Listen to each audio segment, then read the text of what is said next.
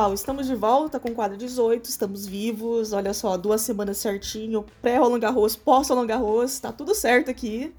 É, eu sou a Aline Caleron, eu vou estar apresentando o programa hoje aqui com vocês, e claro que Alexandre Cossenza e Sheila Vieira estão comigo.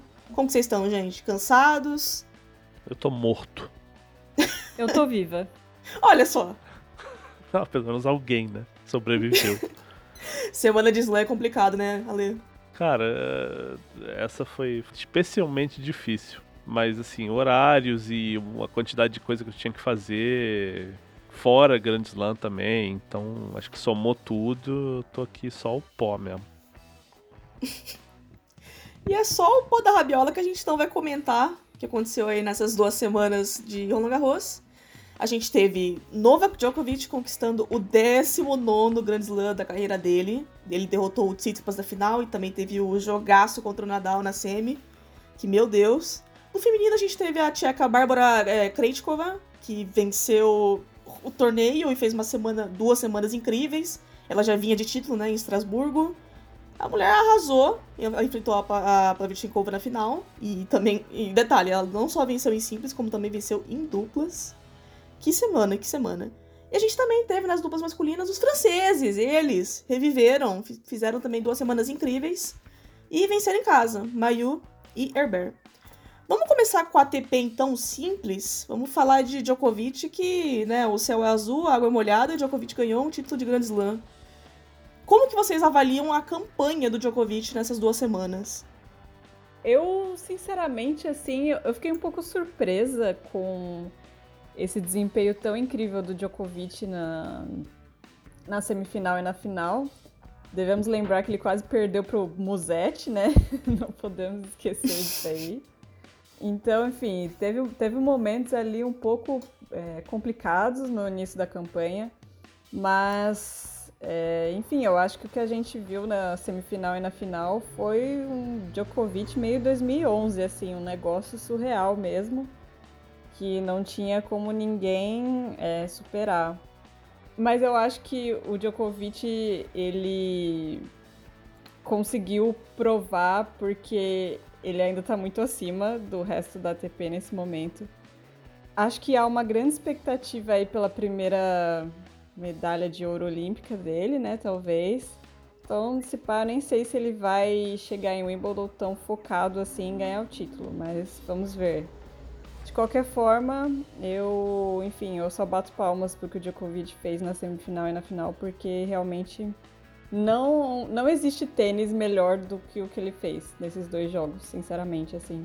Claro, ele teve momentos mais ou menos na final, mas os momentos que ele tá jogando bem, assim, é. Cara, precisa de quatro pessoas do outro lado pra ter uma chance. É ridículo. Assim, a, a, a final nem me impressionou tanto porque acho que depois de ver a sexta-feira a vitória dele sobre o Nadal, acho que eu esperava bastante da final. E acabou que ele perdeu aqueles dois primeiros sets. O, o primeiro, depois de sacar para fechar, parecia que né, ia ser rotineiro ali. Acabou perdendo e perdendo um tie-break. Ele também teve set point. Mas não me espantou tanto o nível que ele conseguiu jogar. Acho que a partir do terceiro, da metade do terceiro, da metade do quarto set para frente, que ele deu pouquíssima chance pro Tsitsipas, mesmo depois que passou o pior momento do Tsitsipas. Só que eu acho que no quinto ali o Tsitsipas já estava meio perdido, assim, acho que tanto taticamente e mentalmente e assim, fisicamente ele não, não tava bem, né? Você via que já tinha bola que ele nem dobrava o joelho para bater, que ele tava acelerando uns pontos que, que não precisava e tal. Achei ele já cansado, mas acho que a cabeça foi o que pifou ali, principalmente, né? E, e tem muito mérito do Djokovic nisso, né? Assim, você, você tenta uma coisa, você tenta outra, você, você vai ali, muda aqui, muda ali, você, uma hora nada dá certo. Né? Porque o cara dá resposta para tudo. Parou de fazer ace, parou de, de ganhar rally, parou de ganhar ponto em curtinha. E aí a cabeça vai pro saco, né? Você não tem o que fazer. E acho que muito dessa vitória, dessa virada do Djokovic foi, foi muito disso. Acho que no quinto set o Tsitsipas até brigou, sacou melhor e tal, salvou uns breakpoints ali, mas tava, ele tava no limite e a gente sentia que o Djokovic não, nem tava. Tava ali confirmando o saque, confirmando o saque, tranquilo. Né? Não, não foi um grande drama. Agora, a semifinal, sim, eu achei espetacular o nível dele ali. A partir do, da metade, da segunda metade do primeiro set, né? E é um primeiro set que estava 5-0 pro Nadal, mas se a gente parar e pensar, o, Djokovic teve breakpoint no primeiro game, game point no segundo, em vez de 4-0 podia estar tá facilmente 2-2 ali. E acabou que né, o Nadal hum, ganhou todos os pontos grandes ali, abriu 5-0. Mas depois da metade do primeiro set, o Djokovic chegou num nível ali que, que estava complicado para o Nadal. E à medida que a temperatura foi baixando, a bola foi ficando mais baixo foi ficando mais difícil ainda para o Nadal. O Djokovic prendeu ele ali no backhand boa parte do jogo.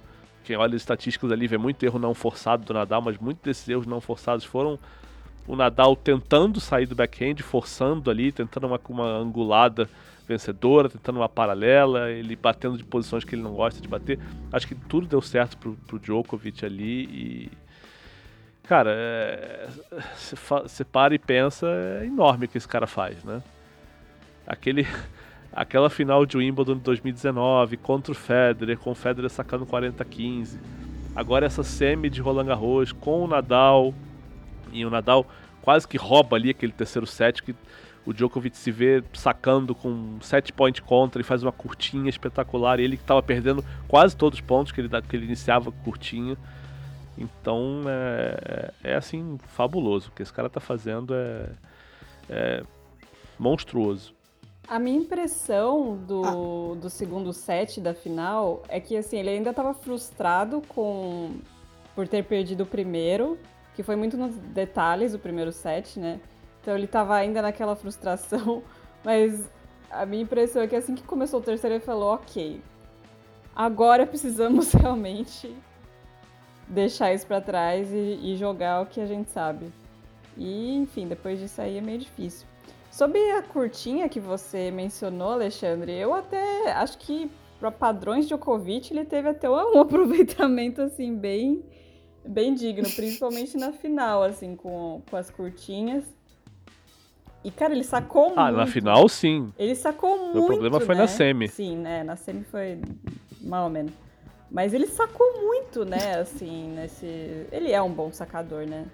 Não é, de, não é um sacador de aces, mas é um excelente sacador. E, mas acho que principalmente assim, quando o Djokovic acerta muito o primeiro saque, também é muito difícil ganhar dele. É, a, Sheila mencionou o jogo contra o Musetti, que foi um negócio meio estranho, né? Porque o rapazinho levou os dois primeiros sets em dois tie breaks, e aí o pessoal ficou com aquela meio sensação de, sensação de meu Deus, o que, que vai acontecer? E aí o Djokovic passou o carro, 6-1, 6-0, 4-0, e aí deu preguiça no moleque e ele desistiu. Que assim, pelo amor de Deus também, né? Vamos, vamos combinar que essa desistência aí foi, foi complicada. É, foi ridículo. E. É, assim, assim, molecada. vamos bater um papo aqui. Vamos bater um papo aqui sobre esse negócio de next gen aí, que vocês estão precisando tomar um whey protein aí, porque pelo amor de Deus, ele desistiu porque deu prego e estava tomando uma paulada, pelo amor de Deus. É, e sobre o jogo contra o Nadal, eu acho que a gente tem que também dar muito é, um props pro Nadal, né? Porque o, é, o Nadal e o Roland Garros você tem que jogar esse nível aí que o Djokovic jogou, que é um bagulho absurdo, uhum. que só ele consegue no momento para poder derrotar o Nadal em Roland Garros, né? Foi um negócio. É, e o Nadal incrível. não jogando o seu melhor, né? Tipo, mesmo. Não, mesmo e é o Nadal isso. não jogando o seu melhor, você precisa ser o o monstro na Terra. O Djokovic no auge. É, o Djokovic 2011 para ganhar. Bizarro. E ainda falando desse jogo, né, do Nadal e Djokovic, é, rolou muito essa pergunta nas redes, né, se foi um dos melhores jogos da história. O que, que vocês acham? Não. E rápido. Respondi rápido. Justifique. Não, assim, eu acho que não foi nenhum dos cinco maiores jogos do Djokovic para começo de conversa. Ah, não sei. Essa aí, Aliás, essa aí acho que eu não sei. Aliás, eu tava escrevendo, nem lembro pra onde eu escrevi isso agora, tô escrevendo tanta coisa que eu não sei mais onde eu tô botando as coisas. Mas eu tava fazendo uma lista dos cinco melhores jogos entre Djokovic e Nadal, e esse ali entrava tipo quinto, sexto. Atrás de... Não, sério. Atrás de, ó, o Wimbledon 2018, aquela semifinal de 5 Foi sets. melhor, de fato. Sem, não, não tô, não tô uhum. falando em ordem nenhuma espetacular. Não, mas foi melhor, não, mas... é. Essa eu concordo também. Mas a, a semifinal de Roland Garros 2013, que foi em 5 sets também. a final do Australian Open de 2012, que foi aquele jogo de, de quase 6 horas. Teve a, final, a semifinal de Madrid 2009, que foi um jogo de 3 sets que durou 4 horas, com o Nadal salvando, sei lá, 5, 7 match points.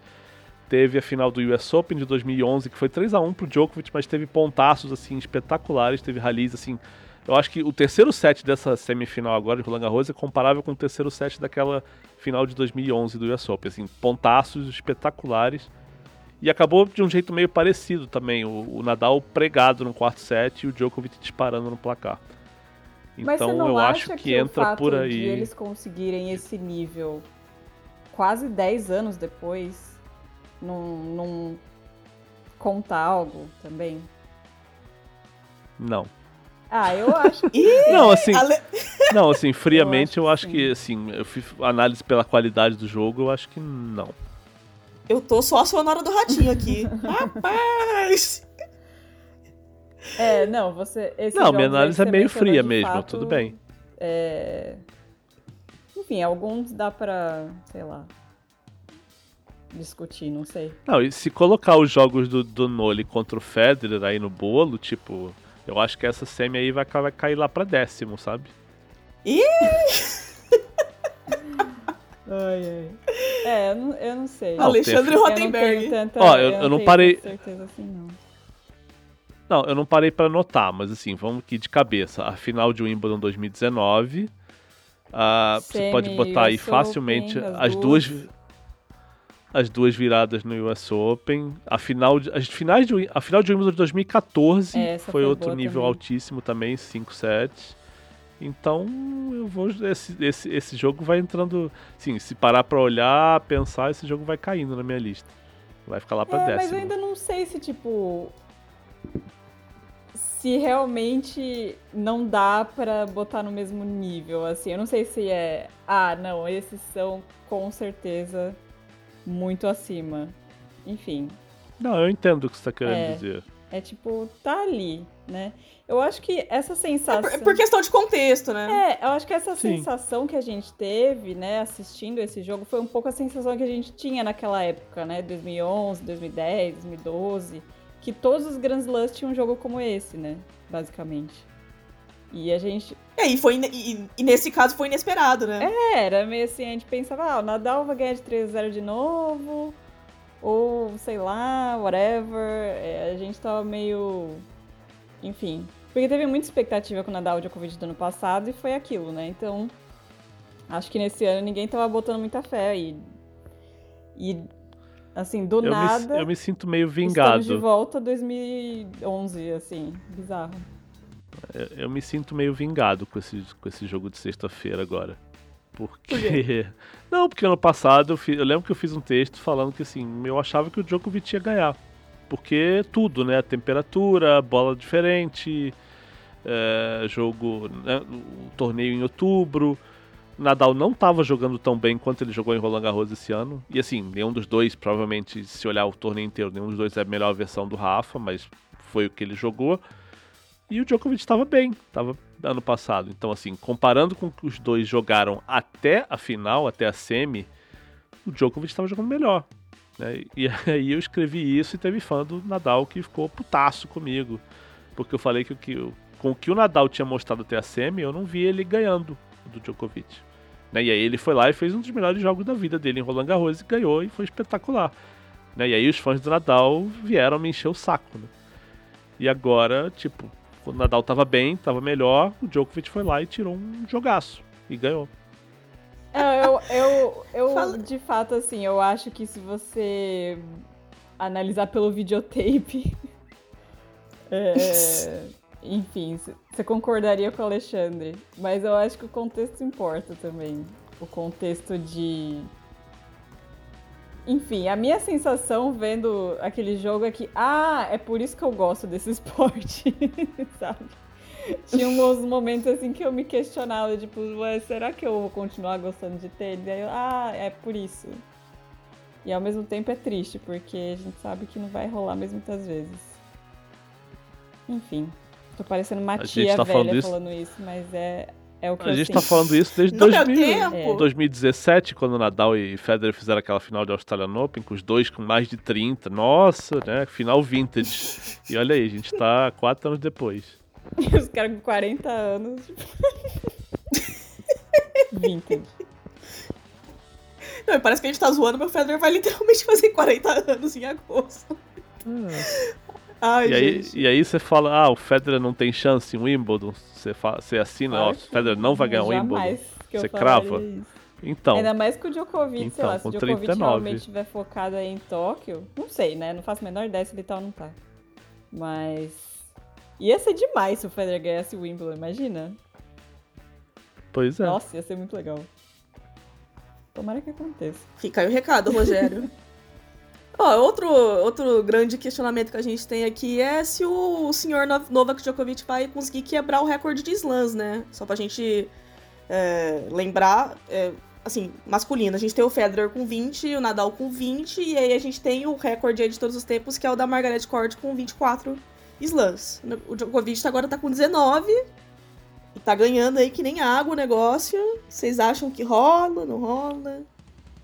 O Rock acha que ele chega na, na Margaret antes da Serena. Quem? O Rock Tênis? É, Arroba Ah, Rock Tênis. É. Pior que é capaz. Olha. Olha. Cara, é muito capaz isso acontecer.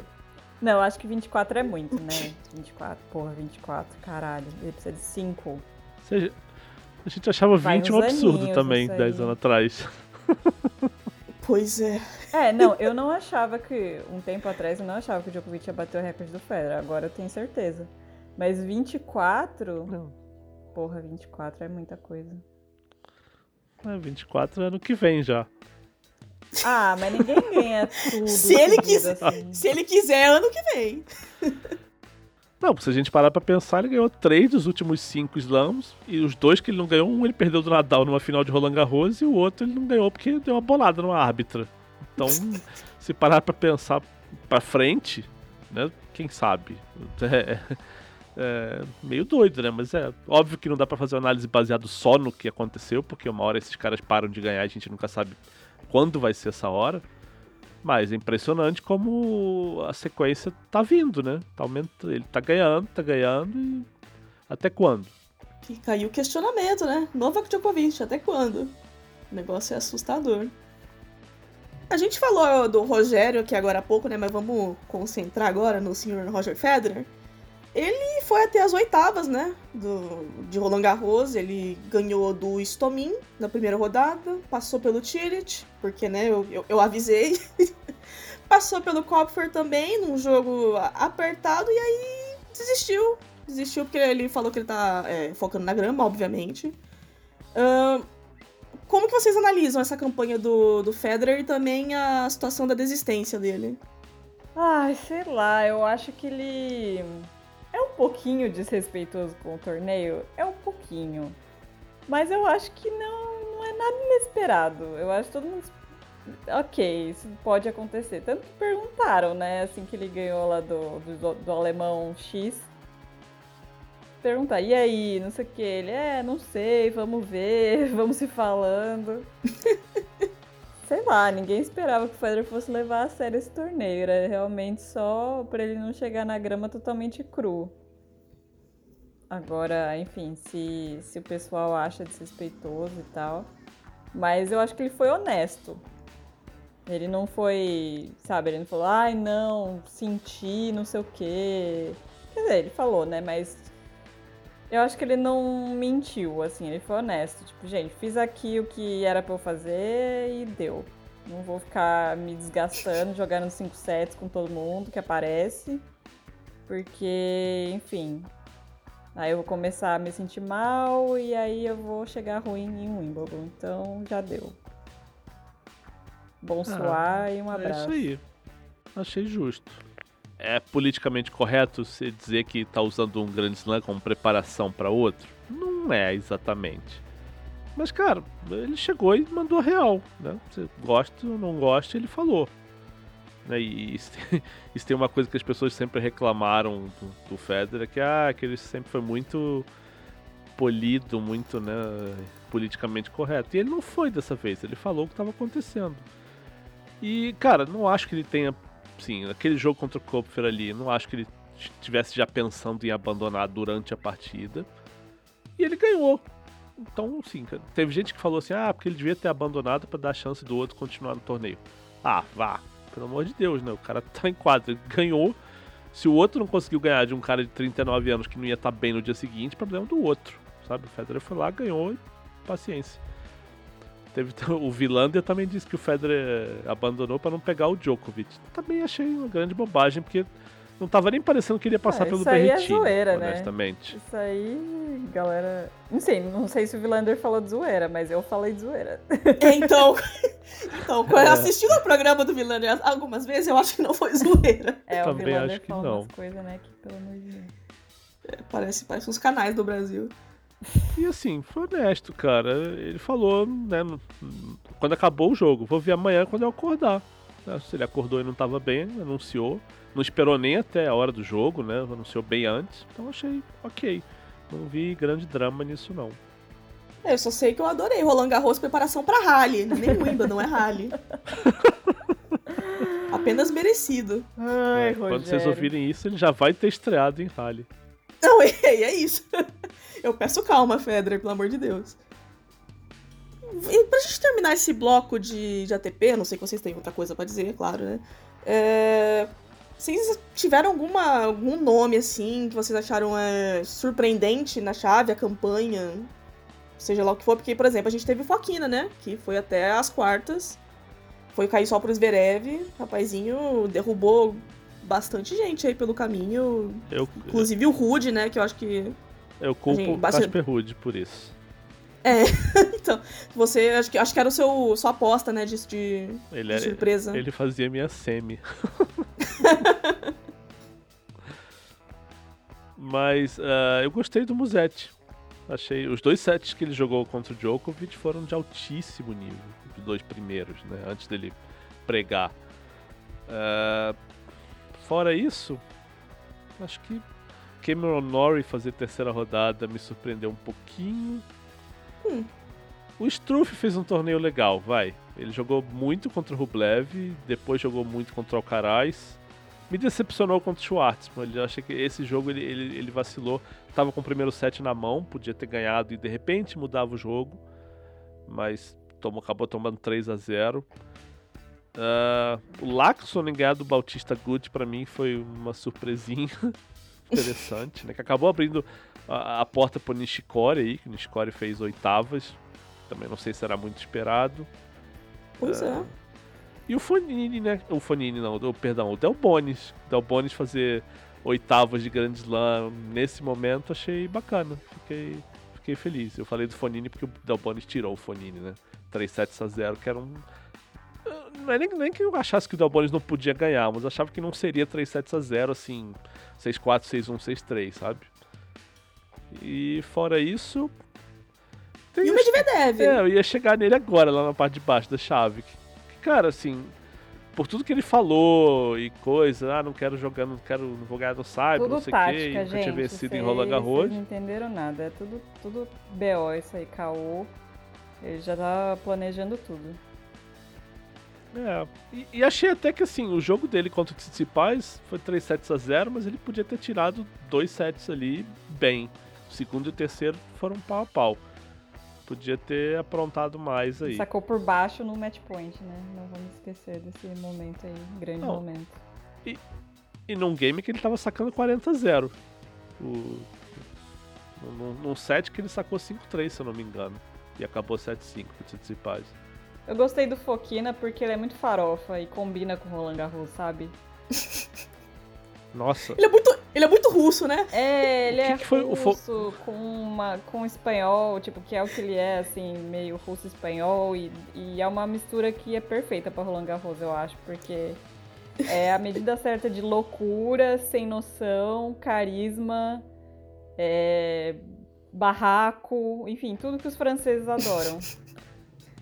Entrega é, tudo. É, entrega entretenimento. Não, e, e ele salvou o breakpoint contra o Rude sacando por baixo também no quinto set, né? Não lembro quantos, Não lembro se tava 6-5 ou se tava 5-5, não lembro qual Esse foi o game, mas foi, foi. Foi um dos foi uma loucura dessa. torneio, né?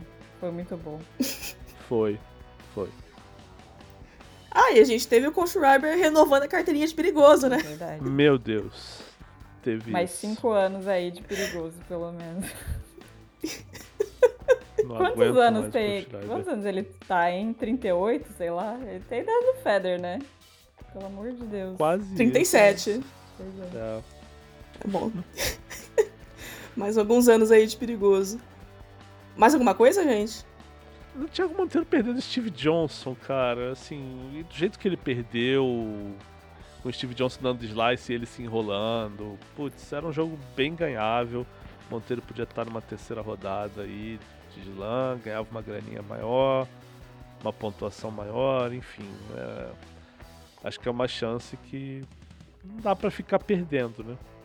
E aí ter, sai do, saiu do torneio e anunciou que não tá mais, não vai mais trabalhar com o técnico dele, né, o Fabiano Blendino. Tô na expectativa agora pra saber quem vai ser o técnico, porque a frase que o Monteiro solta, né, quando faz esse anúncio, é que ele quer alguém que vá mudar algo significativo pra ele. Não lembro a frase exata agora, mas era como se ele tivesse a, a fim de, sabe, pegar um técnico grande. Então tô realmente na expectativa aí, tô muito curioso. É, o, o Thiago teve essa parceria com, com o Fabiano por muito por dois, três anos, né? E ele até disse que ele sentiu que ele evoluiu bastante, mas ao mesmo tempo ele tá estagnado. Eu achei, isso- eu achei isso interessante e bem honesto da, da parte dele. sim. Eu, eu acho que a coisa que eu mais gosto do Thiago é que ele é bem honesto com isso. Uhum.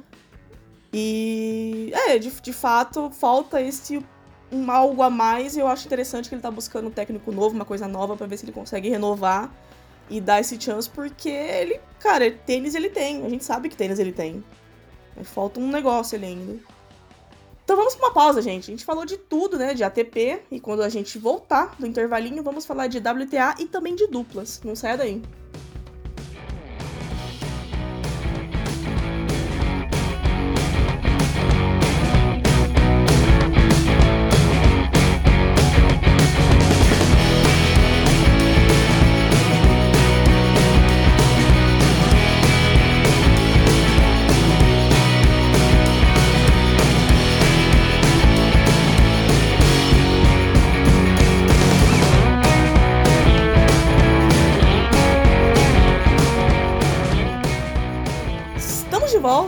Vamos falar de tênis feminino. A gente teve a tcheca Barbora Krejcikova sendo campeã, assim, um negócio... Bom, que a gente vai discutir isso ainda, mas provavelmente um negócio meio inesperado, né? Eu acho que ninguém cantava isso, apesar dela ter tido uma campanha boa antes do torneio. Ela enfrentou a Pavlyuchenkova, que também com certeza as pessoas não esperavam essa final. E eu, nossa, sério, eu não sei nem o que dizer, gente, da, da, da sendo campeã de simples e de duplas ainda. Que, meu Deus, que, que semanas da, da, da. É, primeiramente, vocês concordam que ela foi zebra? É, é. Sim, né? Não, assim, zebra do, do ponto de vista que você olha a chave antes, você olha. Vamos pensar aqui 10 nomes. Ela talvez não estivesse entre as 10, ou estivesse ali décima, nona, por aí. Então, sim, zebra, surpresa, vai. É, eu concordo também que foi uma, foi uma zebra, assim. Tanto que quando abriu ali muito a chave, todo mundo tinha machucado, morrido, saído de Paris, enfim, whatever. É, a galera postava na Serena, né? Então, acho que ninguém, ninguém deu muita confiança. Mas é que a, a Bárbara, ela me passa uma impressão. Primeiro, ela me passa uma impressão de ser uma jogadora mais experiente do que ela é, e eu acho que isso tem a ver, talvez, com o sucesso dela em duplas. É, que eu acho que dá uma bagagem para ela que talvez as outras jogadoras não tenham. É, e também, jogadoras da idade dela, no caso, né? Mas ela também me passa uma impressão de ser uma jogadora de outra época, assim, eu não, não sei explicar. Porque ela é muito. É muito madura, sabe? eu acho, pelo menos, assim. Ela é muito madura em quadra, o jeito que ela encara a partida, o jeito que ela. é, esquece o ponto anterior e continua. Enfim, eu acho, eu acho ela incrível, assim. Virei fã.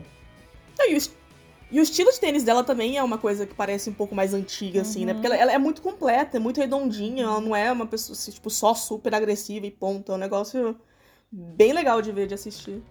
E ela não parece desesperada em momento nenhum, né? Do, do uhum. Quando tá ganhando set, quando tá perdendo, teve um match point ali contra a Sakari e ok. Salvou o match point e ganhou o jogo.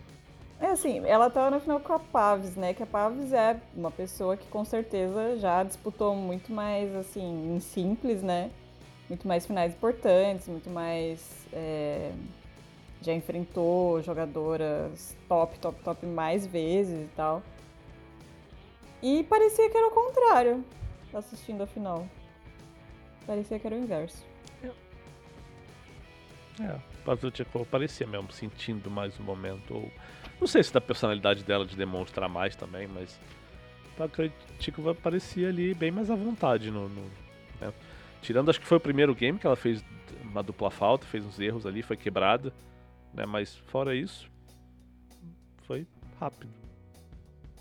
E, não, esse negócio que a Sheila falou de que parece que ela tá no circuito há um milhão de anos, é só pra gente lembrar, assim, que, por exemplo, ela jogou dupla mistas com, com, com o André Sá. só pra vocês, vocês terem um pouco de contexto. Acho que isso foi em 2016, se eu não me engano. Então, assim, a menina tá aí pra sempre, ela tem, tipo, 25 anos. ah, e, ali, e, não, e aliás, sobre gente que tá aí pra sempre, também a Pablo Tinkova, a gente parece que ela tá no circuito há 20 anos e ela tem 29, mas assim, a gente, a gente acompanha ela desde o início da carreira, né? Ela foi uma tenista que foi muito. É, jogou muito bem, só que faz tempo e acho que, acho que ninguém esperava que ela fizesse uma campanha assim uh, tão proeminente, né, em Roland Garros. É, ela foi, ela foi assim, número um do mundo juvenil, né? Ganhou o slam e tal, era badaladinha. Chegou no circuito fazendo um certo barulho, mas fazia uns anos que ela tava ali meio escondida, né? Num segundo escalão. É, ninguém esperava mais algo dela, assim, foi uma coisa. Ok, a Pavs ainda, ainda existe, ainda tem chance dela conseguir alguma coisa, acho que todo mundo já tinha desistido ali dela. Enfim, acho que é um, é um bom lembrete aí para esse pessoal da, da nossa querida Limbo Gen, que sempre há no horizonte uma nova chance, né? Mas. Sempre importante Sempre importante ficar ali na moita, né? Vamos Dimitrov. Vamos Dimitrov ainda. Baby Federer. É... é... voltando a Bárbara, eu só queria dizer que assim. É, acho que os grandes momentos dela nessa campanha foram ela derrotando duas americanas de meio lavada, né? Ela deu uma lavada na Stephens. 6-2, 6-0. Nossa, foi feio. E ela ganhou da Coco Golf, né? Que todo mundo empolgou aí com a Coco Golf depois, mas. É, não... Enfim, é só na, só na estreia Co mesmo. a Coco vai chegar lá. Ela... A Coco. E na Semi, que a Semi foi disputadíssima. A Coco vai chegar lá, né? Ela ainda tá amadurecendo, precisa amadurecer uma coisa aqui, outra ali, mas o tênis tá lá, ela vai chegar. Só eu achei que a galera se empolgou muito cedo com ela nesse torneio. Beleza, ela fez quartas, que, nossa, né, 17 anos, quarta de final, muita coisa. Mas ela não me parecia pronta para ser campeã, não me parece ainda, sabe? Não, e é exatamente isso. A gente precisa lembrar que ela tem 17 anos. Pois é, pois é. que é outra aí que parece que tá eternamente no circuito, mas ela só tem 17 anos. Ela tem um, uma puta carreira ainda aí pela não frente. Não é Martina Hingis, né, pra ganhar Vai... slam com com a cidade. Pois é. Infelizmente, o sonho de Serena aí ganhando o 24 em Roland Garros teria sido tão maravilhoso. Cara, mas é, é, muito louco, né? Porque eh, no começo do torneio você olhava, ah, a Serena não, não tá jogando grandes coisas. Mas aí você olhava ali, tipo, lá pra sexta, sábado da primeira semana, o pessoal tava caindo, a chave dela tava abrindo e você começa a pensar, opa, peraí. aí a Serena, em um momento, chegou a ser a mais cotada nas casas de aposta. Ela estava pagando 7 para 1, mas era mais cotada porque não tinha sobrado muita gente de peso. Né? A Zarenka tinha acabado de ser eliminada. a, a Serena pegaria a Pavlyuchenkova nas quartas. E aí você para e pensa, né? Pô, pra ganhar da Serena. Pelo menos era o meu raciocínio, tá? Discorde à vontade, pelo amor de Deus. Mas eu achava que pra ganhar da Serena no slam precisava de nome. E não tô falando de putz, precisa ser alguém já famoso, mas alguém que acostumado a ganhar de gente grande, porque você joga contra a Serena, você joga contra ela e contra o nome Serena Williams, né? Você joga contra a torcida, tem um monte de coisa envolvido além do, do ponto a ponto ali. E eu achava que, putz, Pavlyuchenkova, depois tinha ali embaixo a Badosa e a Zidansek, e em cima tinha tinha a Iga ainda estava viva, se não me engano. A Iga parece que perdeu no dia seguinte, né? É, Sakari, Golf e Krejcikova. Putz, a chave tá muito boa pra Serena. Mas aí ela pegou, perdeu da Ribak, né? Então, e foi um jogaço da Ribak. Não tô tirando mérito nenhum dela, não. Acho que, acho que ela não tremeu, foi super cool, assim, do, do começo ao fim do jogo. Foi pro pau contra a Serena, acertou as paralelas dela. Foi um jogaço. E, e a Pevs quase, a Pevs quase perdeu, né? Pra. Quase, foi 9-7 no Sim. terceiro. Dramático. Não, e Alexandre, você falou da, da Sviontek, né? Acho que é importante a gente lembrar que, acho que a, gente, a gente apostou bastante tanto nela quanto na Bart, né? No, no nosso episódio anterior. E as duas acabaram sofrendo bastante com, com físico, com, com lesões, enfim. Não quero falar que eu fico triste. este podcast é muito fã. Você vê como a gente duas. zicou, né? Porque eu das falei duas. da Bart. Eu acho que ela é minha aposta pro título. Pra você ver como a gente, a gente zica as pessoas. A gente tem que abolir esse, esse quadro aí de falar de, de aposta, porque olha, só derrota.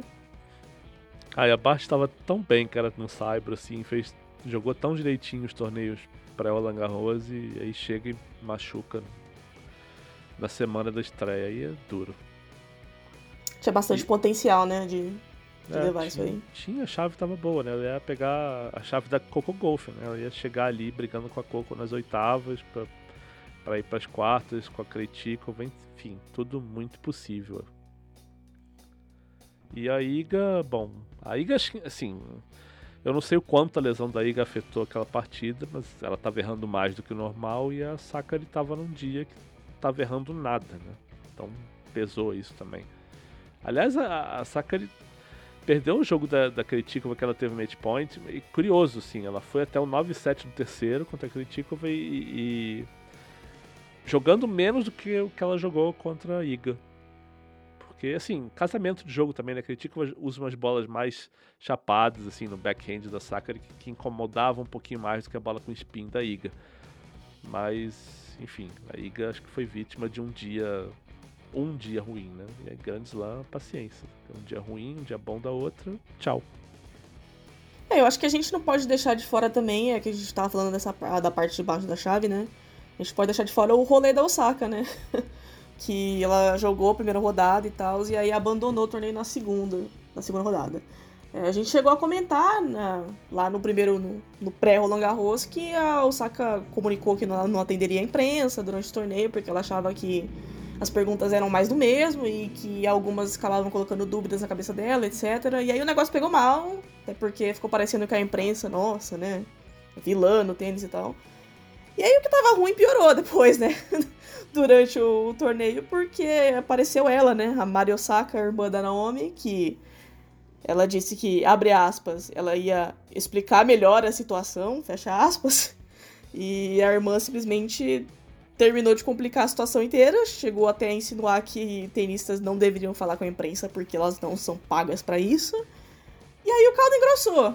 Mais tarde a Osaka apareceu, mais preparada, né? Ela deve ter conversado ali também com a, com a equipe dela, assessoria e tal, e para explicar melhor a situação da questão mental dela que ela vem passando e que, bom, a imprensa não é o problema dela e sim outros vários fatores que afetam dela no dia a dia e que ela é uma pessoa ansiosa e também ela tem a depressão, né?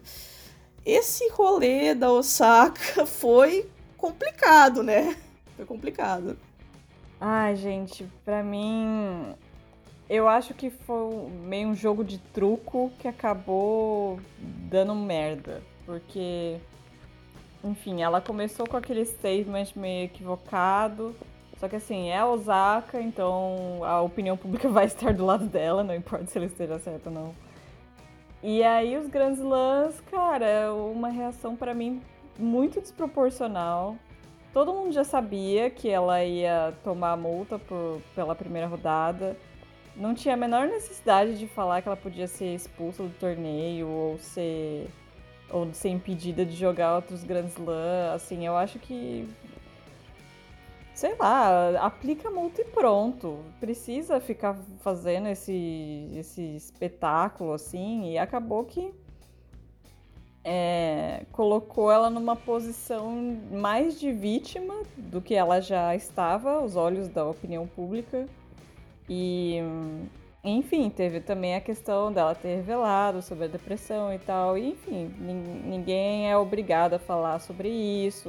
Não dá pra exigir, ah, ela devia ter falado sobre isso desde o início, porque sabemos que é, é algo que é difícil para as pessoas admitirem e tal.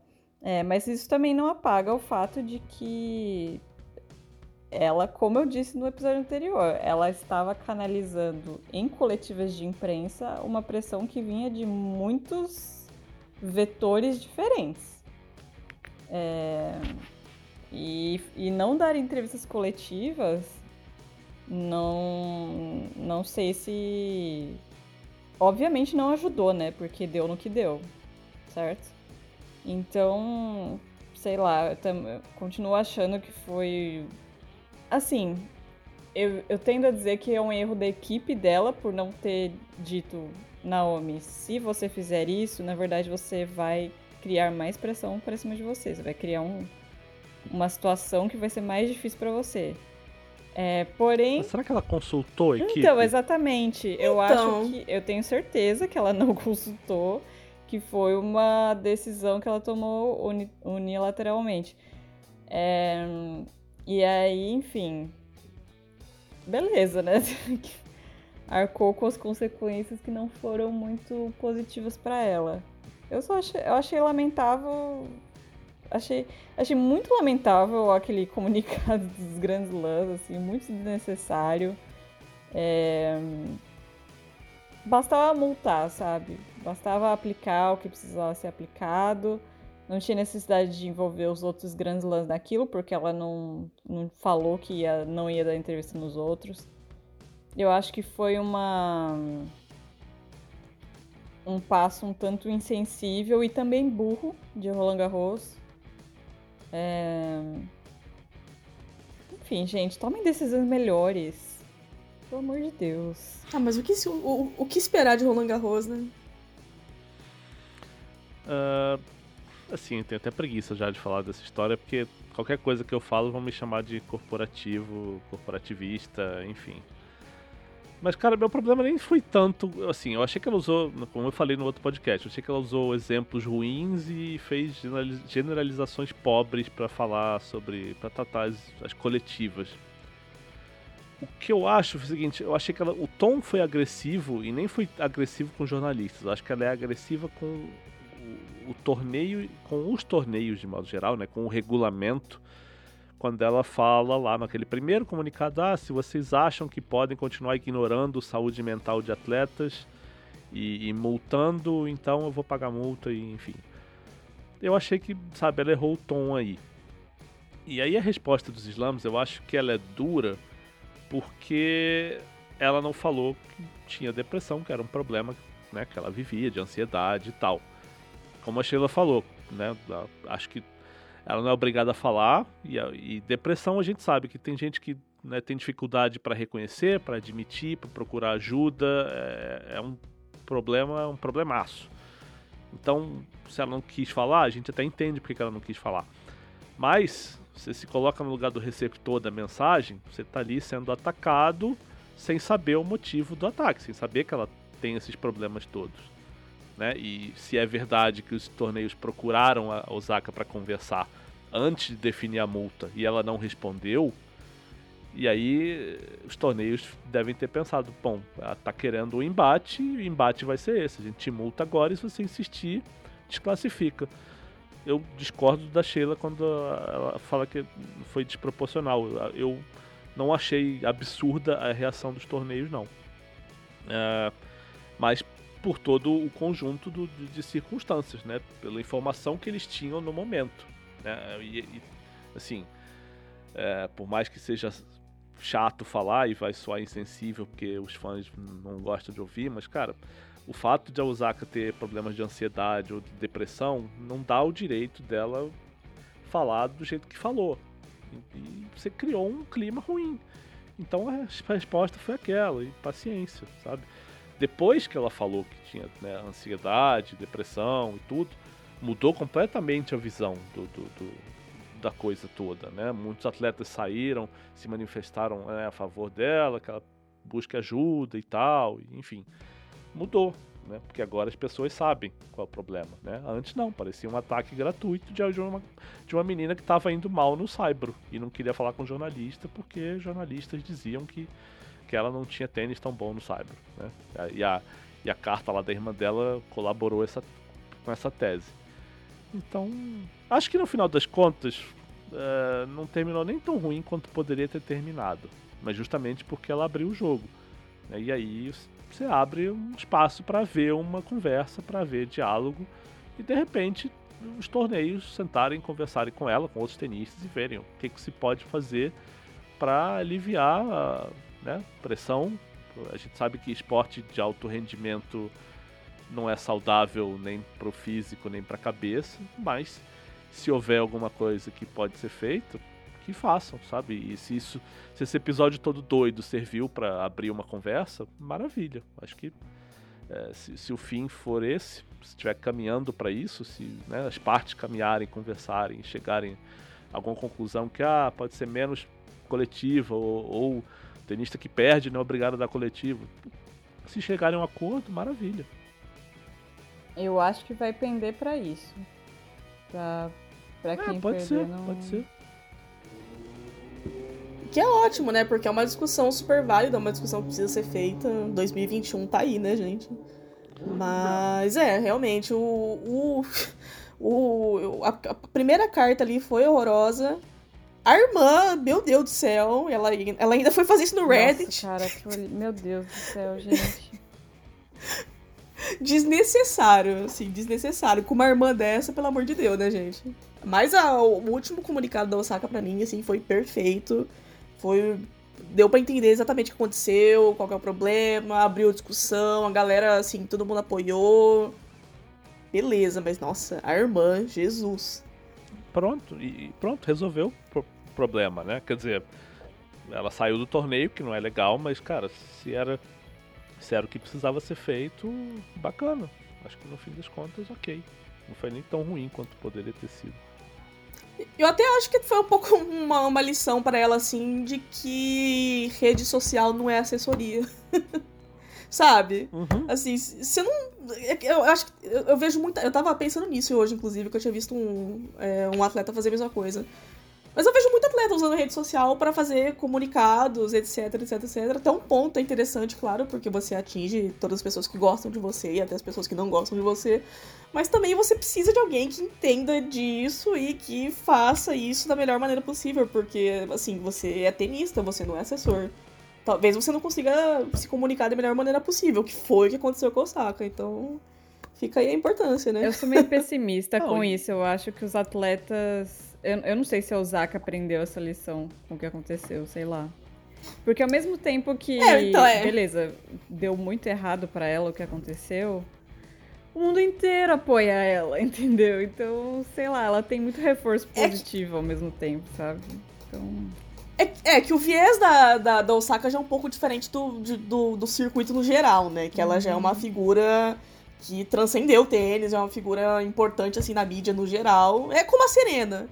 E assim, ao mesmo tempo que você vai ter muita gente te apoiando sem saber o que aconteceu, que foi, que, que foi o que rolou com o Osaka também, a galera vai te apoiar, independente, independentemente. Independ, nossa, a galera vai te apoiar independente do que você for fazer ou falar. Mas também, e com isso vem muita gente hater, né? Que também não faz a menor ideia do que aconteceu e vai, vai te odiar.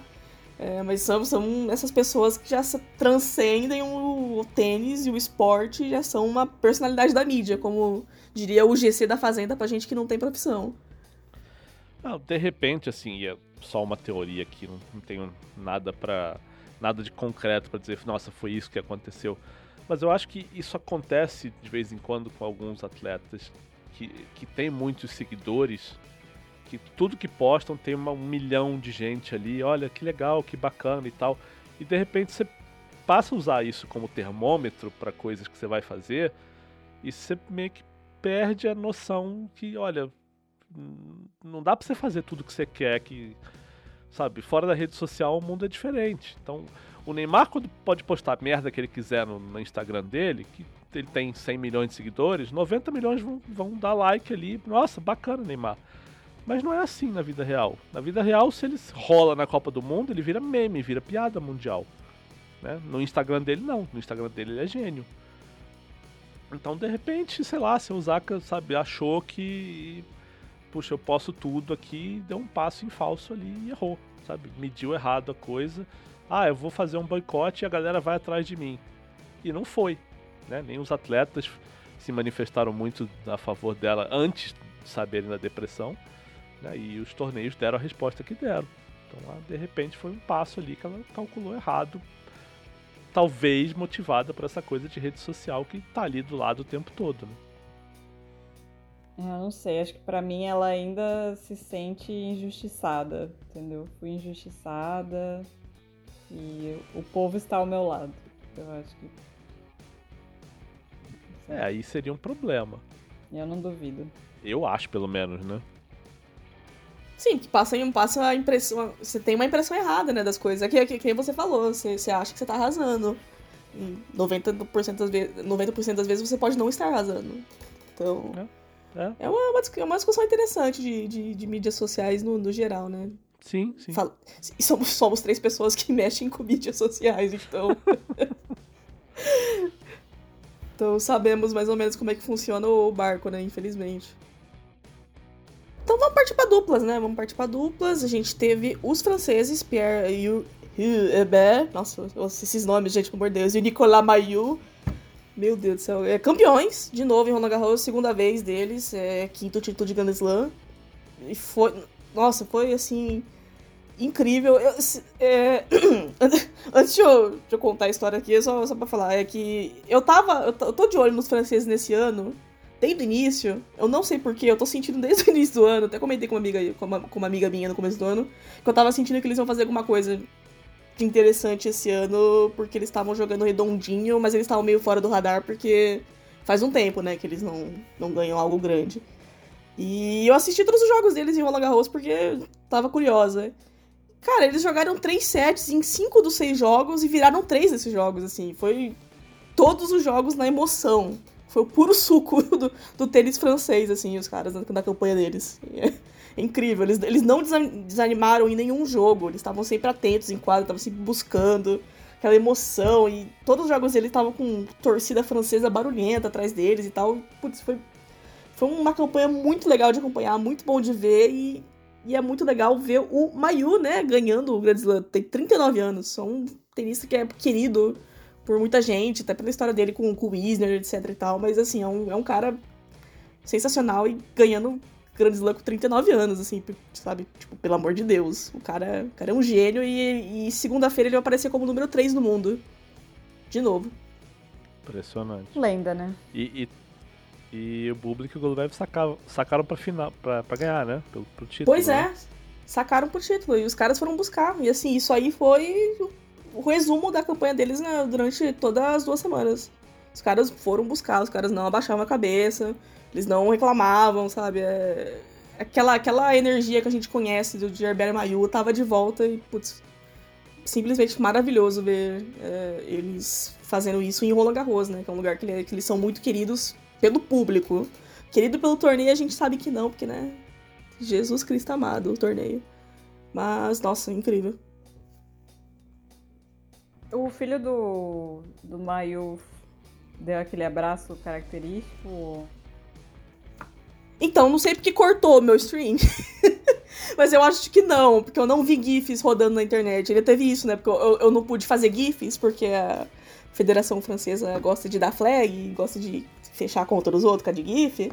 E aí eu nem me atentei muito, mas eu acho que não. Eu acho que não. É, que é uma pena, porque é, um, é o iconezinho, né, de Roland Garros. Cenas de Roland Garros. Mas teve a Marceleza, então tá tudo certo. Nossa, que foi, nossa, incrível, né? O estádio inteiro cantando o hino francês para eles, porque tem esse detalhe é, que, que na, em duplas não toca o hino, né? Porque até isso rola preguiça de Roland Garros, eles não tocam o hino é, em duplas e, enfim, aí o pessoal acabou cantando ali, foi um, assim, um dos melhores momentos de Roland Garros, sem dúvidas. E os brasileiros, Aline? A gente vai comentar Roland Garros, mas o Demo já foi campeão essa semana na grama. Então, teve esse detalhe. que aliás, desagradável, né? Isso aconteceu porque Roland Garros quis jogar o torneio uma semana pra frente, e aí embaralhou, embananou tudo o calendário, né? Coitado de Stuttgart, que acabou rolando aí durante o Roland Garros, mas bom pro Demo, campeão do negócio. Sobre os brasileiros em Roland Garros, a melhor campanha foi do Bruno e do Jamie, né? Que eles foram até as oitavas. Assim, foi uma campanha ok deles. É, foi sofrido. O primeiro jogo deles foi bem sofrido, né? Foi contra o Bamberg e o Inglet, que já era esperado que fosse um jogo bem difícil. Segunda rodada eles pegaram o Marak Kuresh e que, assim, é uma dupla. Os, os caras são mais experientes, etc.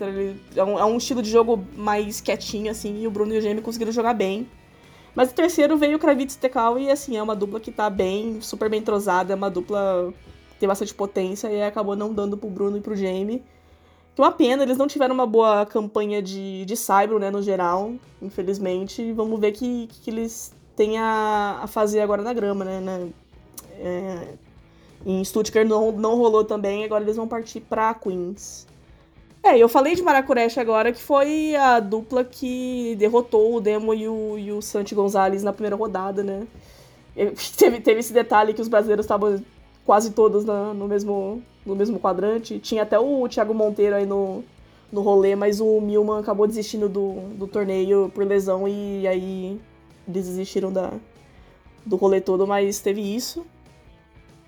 E. Nossa, controle. É, e a gente teve o Marcelo e o Kubot voltando, né? A dupla voltou. Esse, é, Roland Garros foi o primeiro torneio deles. Eles acabaram caindo pro Monroe e pro Chaffel na primeira rodada. Não foi um jogo ruim, não foi um jogo ruim. Foi até, assim, interessante para um primeiro jogo nas, nas circunstâncias que eles estão.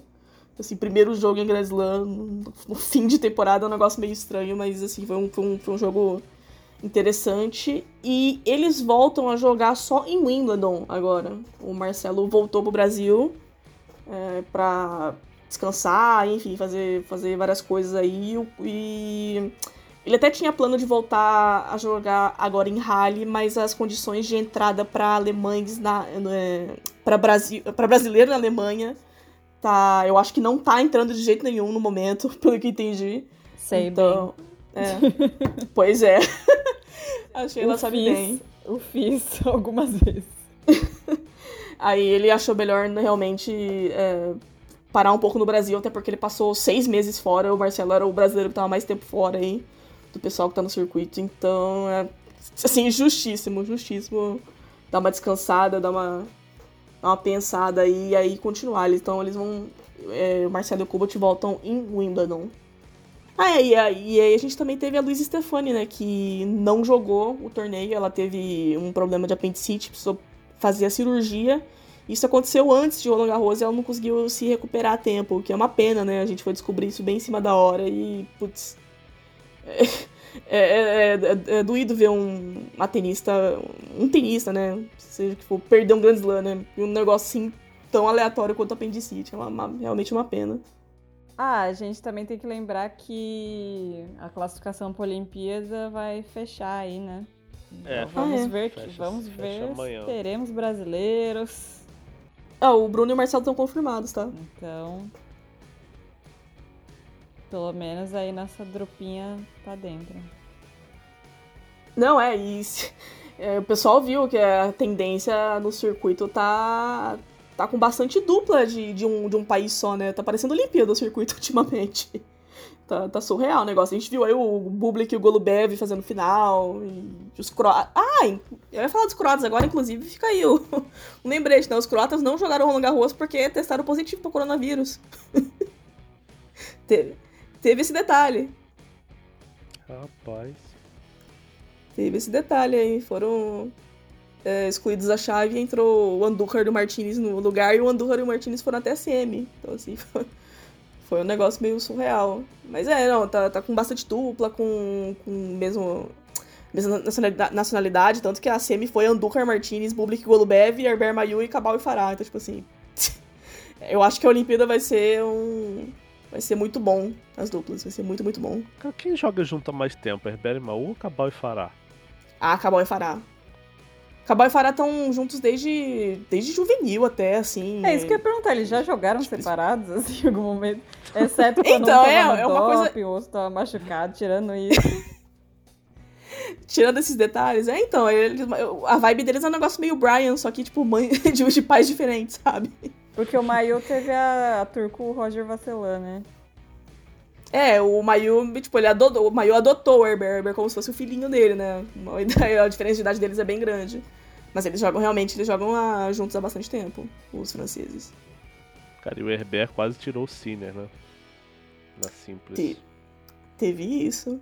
Teve match point, Sinner salvou e virou 5-7. Primeira rodada. Teve isso. Aí teve também o pessoal falando que não tinha mais franceses no torneio. E o Herbert e o Mayu, tipo, campeões. Teve isso Eu também. sou uma piada Não, e foi, pra um- você. e foi um É. assunto grande na imprensa francesa, né? Olha, não tem mais francês. Né? É, é simples, né? Eles estavam falando, mas enfim. Sim. E aí teve um título na dupla e dois títulos juvenis, né? É o puro suco da, da França com duplas, né? Tipo, as, as duplas, tanto no feminino quanto no masculino, é o que tá carregando o tênis francês há muitos e muitos anos. Tipo, a galera tá ganha, ganha muito Grand Slam, ganha muito título e, e o pessoal caga. Imprensa e Federação Francesa, enfim, é triste, mas é, pelo menos o, o público o público gosta, o público apoia, o público vai assistir os jogos. Porém, é. É mais ou menos assim que acontece com, com as duplas lá. Então acho que é isso, né, gente? É isso. Cer- É isso aí. Cerramos esse, esse mega bate-papo aqui sobre o Roland Garros. Provavelmente a gente volta antes de Wimbledon pra falar um pouquinho de grama, apesar de que já aconteceu um torneio de grama já. E a gente tá aqui falando de Roland Garros. Acontece. E a gente volta pra falar de Rogério, de grama, de Djokovic, o que vocês quiserem. Isso aí. Isso aí. E é isso aí. isso aí. Obrigado pelo apoio. Então tá, gente. Tchau pra vocês. Tchau.